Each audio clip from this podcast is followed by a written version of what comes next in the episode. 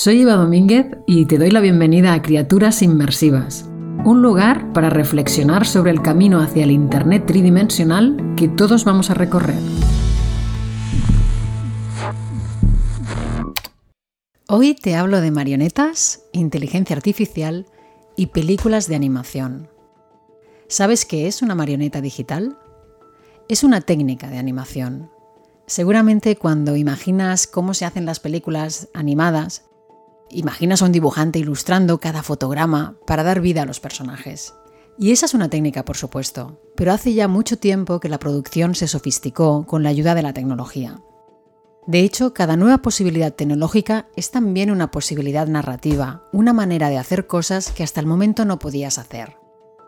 Imagina que en lugar de dibujar los fotogramas pudieras actuar como si fueras un personaje de animación y simplemente filmarlo, eso es lo que se consigue con las marionetas digitales. Por un lado, has creado un personaje en 3D, y por otro tienes a una actriz a la que le has puesto un traje especial que permite grabar sus movimientos. Y ahora imagina que fusionas las dos imágenes en la pantalla, y tu personaje en 3D se mueve y tiene la gestualidad de la actriz. Eso es una marioneta digital, o lo que en inglés llaman digital puppetry y es la técnica que los grandes estudios utilizan para hacer las películas de animación. Hasta ahora, esta técnica solo estaba al alcance de los grandes estudios, pero ya no. Ya existen herramientas más sencillas que están utilizando youtubers virtuales para grabar vídeos en la piel de personajes. Lo conté en el episodio 5. Son más sencillas, pero dan alas a nuevos creadores que siempre han soñado con contar historias con animación.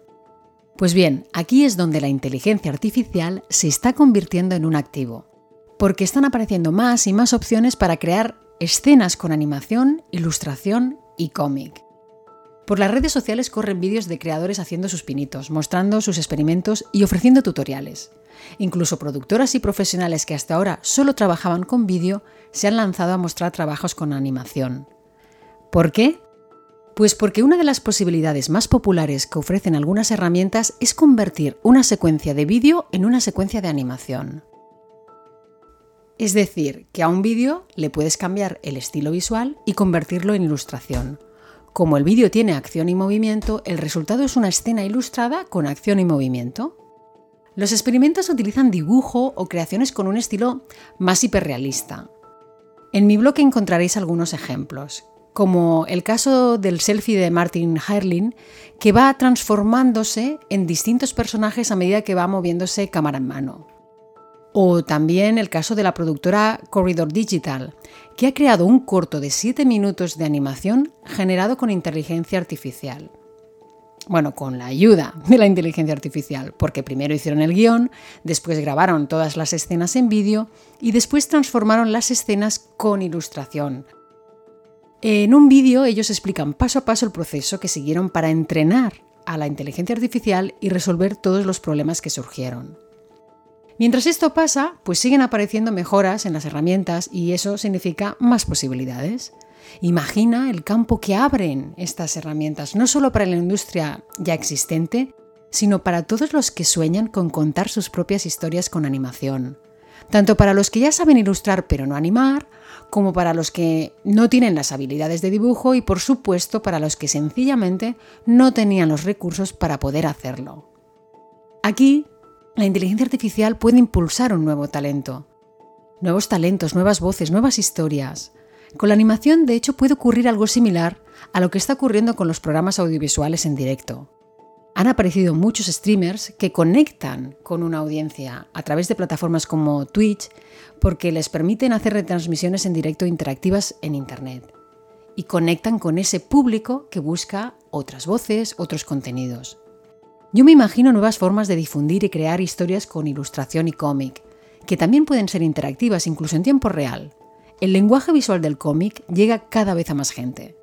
En Corea existe una app llamada Webtoons en la que miles de personas suben sus historias en cómic. No son interactivas y el formato es muy sencillo, pero tiene un enorme éxito. Las hay de todos los géneros y se estructuran en series que van publicando capítulos. Verás a mucha gente en Corea, si vas, leyendo estos cómics digitales en sus móviles. Particularmente, el cómic me parece un formato interesantísimo que utilizo en muchos de mis trabajos en Immersive Creatures.